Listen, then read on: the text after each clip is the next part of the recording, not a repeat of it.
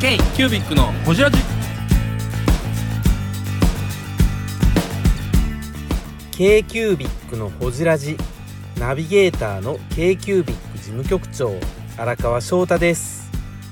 今回も特別編として2018年10月29日に行われたほじラジ公開録音の模様をお届けします。ゲストは手帳評論家の立上達彦さんです。手帳と日記の違いについてや手帳そのものの定義についての議論など深く報じっています。どうぞお楽しみに。ないと思ってて、なるほどなんだけど、リーチする層の話言うんだよね、はいはいはい、私地方じゃないですか、はいあの神戸の方に住んでて、で岡山とかうんこの間も話してて思ったんですけどね、うんうんうん多分ね今の立上さんのターゲットとするで全部デジタルでやってる人たちっていうのは、うんうんこの辺なんですよ見てる人あ首都圏首都圏ね、そうああそうなんだ、ああそうかも、地方の働いてる人はねまだまだ神じゃないとダメっていう人が結構多くって、うんうん、なんか手帳っていうとリーチできる層が変わるのが毎回ちょっと面白いんですうん、うん、ですよだから多分東京はもっとそのなんていうのかな紙文化がなくなってるんだろうなっていうのはなんとなくですけどねあそう肌感があってあの地方はなんていうのかな全然ダメだしダメというかまあ昔ながらなんですよ変わらず緩やかに衰退していってるっていうじゃあ織川さん発言を許可するけど、その数そうそうそうえ 今まで許可されてなかっそうた。あありがとうございます。じゃあじゃあ同じもの、うん、難しいところですね。あの、いや、一理あると思うと違うという面もあるとうんう思んっうて、んあの、ビジネスユーザーは、はいあの、都心のビジネスユーザーは確実にデジタル偏重になってて、うんうんうんうんそれはビジネス形態がそうだから、そうなんですよ。うんただ一方で、あの、都心であっても、あの、デジタルと疎遠な形で生活している方うんうんうん々がかなりいて、それ感じたのは何かっていうとですね、あの、ありがとうございます。使用済み手帳のコレクターをやってるあ手帳類白戸出版さんがいてはいはいははいはいいはいはい。うんはいで、まあ、2年前ぐらいに僕たまたま知り合って当時はまだ数十冊しかコレクションしてなかったんですけど急速に1000冊を超えたんで今常設であのやってるんですよで私も荒川さんもね、はいあの立上さんも、まあ、いろんな手帳のイベントやってるから、はいそれなりの数の手帳を見てきたと思うじゃないですか、は私もそういう自負があるし、はいあの知ってるつもりなんですけども、はい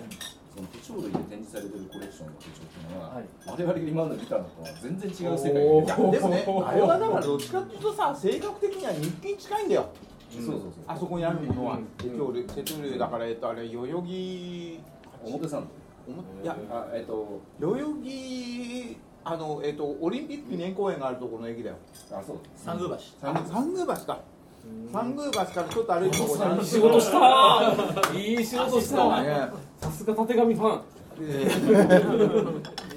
なんだけどだから、はいあれはだからほぼほぼ日記類であって、うん手帳とはちょっと言い難いただすげえあこれ全然手帳じゃないのにすんげえ手帳だっていうのがあって、はいそれはねテレビの北の国からはいのさなんか制作スタッフのね人のノートっていうのがあってでそれがだから、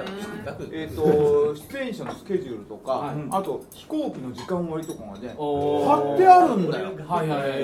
これ超手帳じゃんと思ってさ、はいはいはいうんそれだけは手帳だと思った、この間見に行って、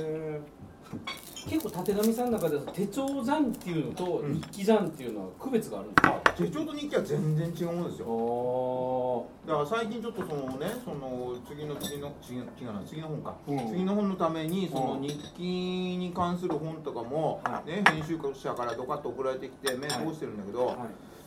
日記はね違うものですよ全然そのその話面白いなその話面白いですねだからその最近のねライフログっていうのはどっちかっていうと日記ですよはいだけどあれもだからライフログって名前がついた時点で、例えば体重だとか気分だとかね、うんそういうその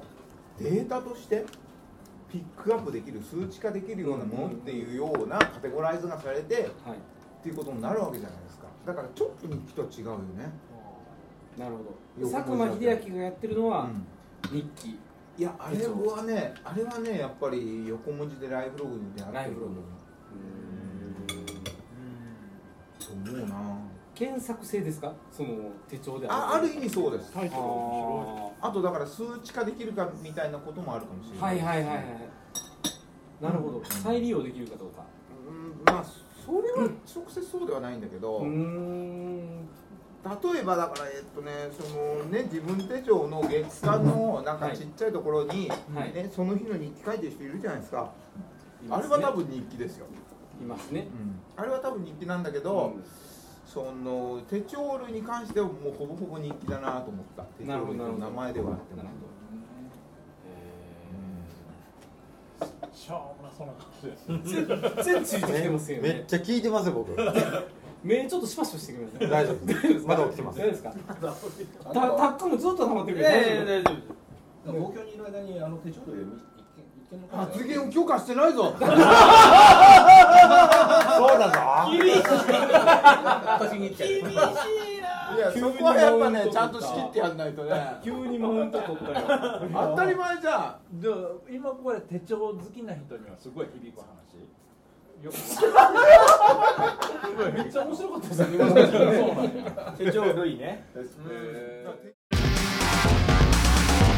手帳評論家立上達彦です新刊最新トレンドから導く手帳テクニック100発売中ですよろしくお願いしますだから手帳類はね、へーだからって手言った帳類って名前はついてるけど、はい実際はだから日記でなんかその闘病してたりとか、そのえっ、と主治医のおお医者さんとその、えー患者であるその日記を書いてる人とかがなんかその揉めたり戦ったり、はい褒められたりみたいなことだったり、でそれが何年間もあったりとかするわけですよ。はいそういうのの面白さ、こうちょっとなんて個いう人かをな垣間見るっていうそうそうそう、なんていうかこう日記の海にダイブするみたいな草薙素子みたいな話ですよあれは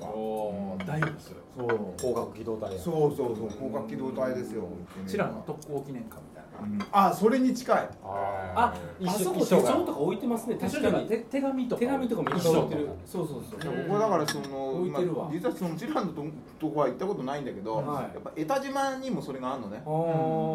その特攻した人特攻のがはいはいはいやっぱり残したものとかっていうのがあっはいてやっぱそこからすごい情念みたいに伝わってくるよね、はいなんかねで言ってみればだからその情念が伝わってくるのが人気ですよなるほどでそれが伝わってこないのがライフログほぼ日ユーザーがバリバリ日記書いてるのはもう思いっきり日記あれは人気だと思いますあねれは日記でその手帳が好きな人のことの言うなんだろうな関心興味関心ってことで言うと,、えー、とそもそもの最初のその懐中日記うんうんうんっていうのはフランスのアジェンダを参考にしたと言われていてうんうんうんっていうことが最近分かったんですけど、はいだとしたら日本においてはいその手帳と日記っていうのは、その現象においてあまり区別がなかった可能性があるから。うーんなんかそこは面白いですねだからほぼ日手帳がそのああいうふうに使われてるっていうのは実はすごい意味があることだって言えるわけですよ。はいはい日本人に会ってるってことそうそうそう。でも日本においてほもそもそもは日記っていうのは土佐日記であったり平安時代に書かれた日記うんそうそうそうっていう文学があったりするそうそうあそうそう。日記っていう日記という文学がそもそも成立したのが、なんで手帳とかと結合してそれはだから携帯になったのか結局そとの国文学科の僕は思いました。あそれがね手帳じゃない次次の本で出てくるんですよこの話なん だと手帳と日本人しかダメ手帳とあ。で日本読みそのハードウェアの中にどんなソフトをインストールするかって話であって、はいでそのえー前から言ってるし前回も言ったかもしれないんだけどその手帳はノートに時間軸 OS をインストールしたものであるはいだから時間軸 OS と相性のいいアプリはいが乗るわけですよ、うんだから日記もそれだよねって話はいうーんで保護日手帳の場合は特にオリジナルの場合は1日1ページなので、そういう使い方がハマったってなわるけですほよど使い方としてでそれ以外の手帳もその時間軸 OS がインストールされているので日記と日記帳としても使えるうんうんだから保護日5年出ましたね日記出ましたねっていうのがもうあの数年前から出てたんですけど、あれはだからすごい合点がいくうんうん音なわけですよそれは手帳の汎用性として日記っていうところまでフォローできたっていうこの話あまあある意味そうですある意味そうです、でこの間だから、えっと、文具王のやってるその文具の扉というサイトがあってあの連載超いいですよねありがとうございますもう大好きであれでだからそのなんだろうな、えー手帳というのは、はいその目的をインストールすることでによって何用にでもなりうるって話をしたわけです。これものすごい真面目な話してる。真面目いやっていうかね手帳を OS とかインストールっていう表現をするのがすごく面白いですああありがとうございますありがとうございますすごい面白いですねこれでもたてがみさんならで7でもねで佐久間さんと対談した時もねそこはすっごいねうなずいてもらったなるほどなるほど分かりやすいねでだからその話元に戻すとその日記というアプリもインストール可能であると、はいでほぼ日手帳の場合は特に1日1ページだったので日記としっくりきたなという話ですよねでほらえーっとブログがブームになった時って、はいはいはいその日本人のブログの解説数っていうのが世界で2番目に2番目だか1番目だかが多いっていうねあれはだからその日記文化っていうのはあるからねうんうんなるほどそうでそれをだから紙の上でやってるのがある種その保護日手帳だったりうんなわけですよ、で人によってはまあそれはそのマークスのエリートでやってるかもしれないし、ね、そのなんかご保護の T 書店から出たなんか新しいやつでやってるかもしれないわけですよ、ね、っていうことじゃないかなすごいなブログ解説がに日本で、うん日本が世界世界一番か2番ですよ確か、真面目な話しだしたら急にダメになったりするあダメになったとダメに思なっいやめってないちゃ面白いよ、真面目面いや白手帳じゃないないから手帳じゃないからそうブログのキーワードだけじゃあもう手帳の話やめようでだからあ作りたい作りオリヒナさんが突っ込みたいと思活用強化してないぞ後ほどで残す何でだから話をもっと戻すと喋りねましょうだかから陰性や陰性や 手帳の会の陰性や上手が立ち上ってくるものなわけグローバリッシュジャパンの増田です k q b のほじラジ上手が立ち上ってくるものなわけですよでなるほどもそれとライフログっていうのはまた違うなっていう話、うんでライフログはどっちかっていうとさその自分の調子とかねその、えーコンディションをその見る指標みたいなもんだよね、うんでなんか話しながら気がついたんだけれども、なわけですよだからそこが違うのかななるほどねなんで日本人と親和性高いんですかその点よくわこかれらはへんけ何どだろうねなんでこんな親和性高いんですかねんそれは手帳で、まあ、手帳も日記も手帳と日記日記はねどうやらねその日記がどんどん出てたっていう時代があったらしいのそれこそその博文館はいはいはいはい館がそのなんかね日記をバンバカバンバカ出版してた出版っていうかまあ販売ではいはいだよねそういう時代があったらしいんだよだからその名残かもしれないね日記自体は世界中に残ってるじゃないですかアンネの日記だっていいでしょあれでダ・ヴィンチの日記とかこの間もあのグランフロント来てたりしてるしあみ見てた見てたそうそうそうあのダヴィンチ博とかそうそうそうそうそう多分そもそも教育で日記書きなさいみたいな教育あるじゃないですかあー夏休みの絵日記書きなあさーえ日記あるだからなそういうの名残だよねあるなあるじゃないですか日記書きなさい言われいるはそもそも教育なんですよ教育日記はあれ何なんでしょうねわかんな何いなんやろなしんどかしんどかっただからリテラシー三の十さ一日に全部書きましたね。偽装日記。リテラシーの一つのさその教育のやり方ではあるよね多分ちゃんとした人間作るための教育の一環ですよ。ったちゃんとした人間をな毎日それ、日付毎日書けるやつを作る。ちあゃんとーしたちゃんとした人間って何すか 哲学の話なんですかここにいない人たち。そうだね正解や哲学として正解してる今の。でまあえっ、とでそれをなんか新刊の話と結びつければいいんですかそうですよもうこの流れ来てるでしょうってまあえー、とだからログの意味についてはこれに関して触れてます、でそれはさっき言ったようなそのコンディションだったり調子だったりを見る指標として使いましょうっていうねことですよね、うん、あとは何だろうね新刊に関して言うとうーんあそうだえっ、とねスマートフォンと手帳どっちが便利論っていうのに一章書きましたおお、ありました。うん4勝目にそれがありますよね大きな賞としてでだからこれって実はその割と整理されてないなってことがあって、だから僕もそのなんだ、えー、と iPhone の本をこれ以前 2, 本二冊書いてるわけですよ、そうですね iPhone 手帳術と、iPhone スラスラマスターっていうのを書いて、はいであ iPhone もそれなりに手帳として使えるなっていうのは分かったんだけど、でもそれでも手帳の方が早いところはあるんですよ、うんうんうんで端的に言うとパッて開いて図でも絵でも文章でもしかもその全部が入ったものでも一つの目に記録できるのはやっぱり手帳なんですよね、確かにじゃあ付箋つけてあるじゃないですかそうさっきから僕僕はセンさんの付箋つけてるとこ全部チェックしたすごい丁寧にセンさんの気になるとこ項目全部あれ本さんありがとうございます項目すごい面白い項目だけでなんか酒飲めます酒飲むたてがみさんは iPhone を手帳って言って手帳を何でしたっけさっきの手帳点じゃないわ何でしたっけ手帳類手帳類は日記って言うんですよ、なんかそれがすごい面白いなと思っていや手帳類はね完全に日記ですよあ手れ書はきか否かとかじゃないんですよもうじゃないじゃない、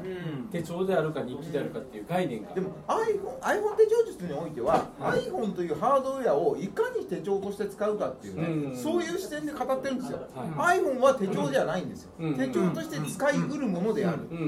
んっていうっていうこと、だからそういう意味ではだからパソコンだって手帳として使えるわけですよ、そうだねまあ、そんな本書かないですけどね、あまあでもあれだそのえっ、と前回出てからねの間にその iPhone 手帳術の本も出したので、でそれに関してでちょっと触れるとあれはある意味その僕にとっての原点回帰なんですよね、もともとその、えー、とデジタルのことをやってた僕が、そのずっとまあ、最近は割と手帳のことをやっていて、でじゃあその手帳っていう考え方使い方目的っていうのを iPhone に当てはめたらどうなるんだろうということを追求して書いた本が iPhone 手帳術なんですよね。でまあ、意外と使えるとかね、例えばその iPhone の場合はそのホームボタンを押してメモしてっていうだけでメモできるようになるとかなねんかでもたてがみさん的には手帳化ってツールの一個なわけですよねまあまあそうです手帳はツールの一個でまあ iPhone 化ってツールの一個やしツールツールいやいかにこの便利なツールを、あのー上手に使いこなしていくかそうそうそこの周辺の話ですよそうねそうそうだわかかりやらすいだからどっちかがねなんかあのまだ手帳使ってんのみたいなことは俺は思わなだいからだから手帳会をきょさっき拒否したのはそういうことですよねああある意味そうですある意味そうです、手帳会っていうのは本当にねやばい単語言うたらあか んでいやだいいんだよ言った人は言えばいいんだけど 俺はどうなのかって一個人って誰が言ってるのかなと思って不思議だったねそうですよね我々知りませんよねそういうのね何なのかもしれないですよやめてくださいよ もうねデジタルガジェットは全然ありだよね全然あれですよそのいやでもだから何ですかそのあれだ何も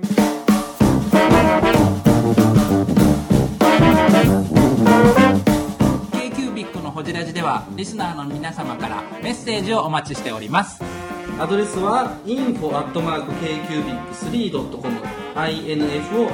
info.kcubic3.com もしくは KQBIC サイトのメッセージフォームよりお願いします iTunes のコメント欄でもお待ちしております皆様のお便りせーのお待ちしています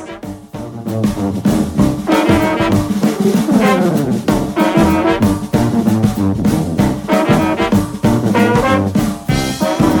わかりましたはいもう一回ちょっとたてがみさんを表してくださいもうはいあの前回のたてがみさんのほじラジを聞いて、は何一つあの言葉の印象とか内容の印象っていうのは残ってないんですけいどい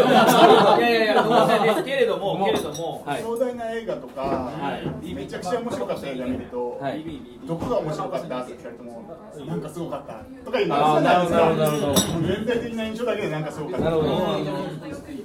初めての高木さんと、はいこごめんね俺ちょっとうなんで固有名詞とかも何一つこう結構きちんと、はい何一つ忘れなくて話を高上さん聞いて、はいたてがみさんすげえ人なんだなって思ったのは、私はたてがみさんと文豪かな。ああそうですねそうですね原崎さんもすごいですねそ確のかに2つ以外は大概面白くなかったら1回目の放送であ続きを聞かない聞かない高橋拓也の回とかね聞かれていやでもね、固有名詞はね、絶対間違えちゃいけないと思っていて、わかりますわかりますわかりますいやそれはだから僕が書き手だからですよ。ああなるほど、うんね、特に名前は出さないけど、ね。だからでもまあ今がもう本当に端的な例なんだけど、やっぱりねせものはちゃんと正確に言わなきゃいけないっていうのは、うんうんうんうんこうある種た叩き込まれてることではある、いやでもそれはね本当大事ですよね、固有名詞覚えろって最近口酸っぱくうちの社内で言ってて、あの同じやっぱり正しいワードでコミュニケーションしないと齟齬が絶対起きるんで、うんうんそれは覚えろっていうのずっと言ってますね、確かになんだろうなだからその新刊の時でもねその、まあ、編集の人とかが最初のそのラフダイワルみたいのがなんか手帳マニュアルみたいなふうになってたんですよ、でだからいやそうじゃなくてそのなんかちゃんとしたタイトルにしてくれっていうふうに僕言ったんだけど、それなぜかっていうと意味が全然違ってきちゃうんですよ、意味が違うってことは思考性が違うってことで、うんうん到達点が全然違うわけじゃないですか,、そういう意味ではねやっぱねすっごい大切だと思うんですよ、でだからね今回の本も最初はどうなのかなと思ったんですよ、その上島のその清水さんとやり取りして、はいでもう違うタイトルとか全然出してたの、でもこのタイトルに決まって、なんだそれとか思ってたんです正直正直、でもね今にしても思えばねやっぱねさすが清水さんだなって思うところがあって確かに書いてる内容は最新トレンドから導く手帳テクニック100なんですよ、でももちろん僕はそれ以上のことを込めてはいるんですよ、い、るんだけどタイトルとしてはそれがすごい刺さる人には刺さる、でやっぱ刺さんないと届かないってことだから,、そうですごいそれは意味があることだな、タイトルっていうのはすごいね重要なんですよこういう名詞はえー、ブングスキーラジオです。ブングスキーラジオ1年以上やってきてます。ブングスキーラジオ、小野さん、どんなラジオですかえーと2人がボソボソ話して1人がハキハキ喋るラジオですね高橋さんえなんですかね用意してませんで したあー楽しくやってます。聞いてね 全然楽しそうじゃ ないいいんじゃないですかこれはこれでそうか一つ聞いていいですかなんで今日来たんですか俺お客さんに向かっていやいや一応一応聞いとこうねえこうマウント取られるのが100 100分かってるのにあえて来たオリミカさんいやいやいや私は話を配信するからあすごいマウントとかは関係ないですよすごいなまあ縦版シャテナンバーワン折彦さん違いますね手帳音のあの叩き込まれた世代ですからまああれだ代新橋の世代ってさ世代ってそんなのあるのかみたいな新橋の夕暮れの公園の真ん中で公園でやってたんですかまだ夕暮れじゃなかったですよねで徐々にこう暗くなってくるんですよあの夕暮れがねじゃあちょっとティッシュをいただいてこれをあとはだからえっとあれだよ何を隠そうねあれ折塚さんはね俺ん家に遊びに来たことがあるからねあそうですね茅ヶ崎に行きましたねもうさっていうのをね断るごとに言ってねマウントを取るこれっていうねマウントを取るそうマウントを取るっていうねなんか俺さ昔はさなんかこんなこと考えたことなかったんだけど、なんなんだろうねどっかでなんかスイッチが変わってなんかこんなになっちゃったんだろうね大人って汚いとも思うよねなんかね汚れちまった俺っていうかさねどの面下げて言うんだみたいなねまあほらなんていうかちょっと寒いですか大丈夫うん大丈夫あの京都人のね底意地の悪さに対抗するにはこれしかないからみたいなちょっと今ねお手洗いタイムが多いので、高田さんがなんで手帳アドバイザーって言ってたかっていう話しましょうあとさ、なんで、なんで今日来たのっていうさ、それだよ。なんか俺さ、そんな高田さんに愛されてるような自負もないしいやいやそんなね手紙さんの話めちゃめちゃリスペクトしてますそうそうそう前回前回回の会にね、はいはいお呼ぼお呼びがかからなくて参加できなかったのも後悔してるわけですよ後悔してるわけじゃないな悔しかったんですよねだって今回は公開ということで直接お話が聞けるなるほどそう荒川の編集なしに聞けるっていうのがそう今回参加した動機です毎日文房具のページビューにつなげようとページビューには別にページビューには繋がらないしやめろあーだめだ言うやんやめたらつなつなぐそんな下心はなしに今日そうなんだまあだからねアドバイザーねはい何だったんでしょうねあれはね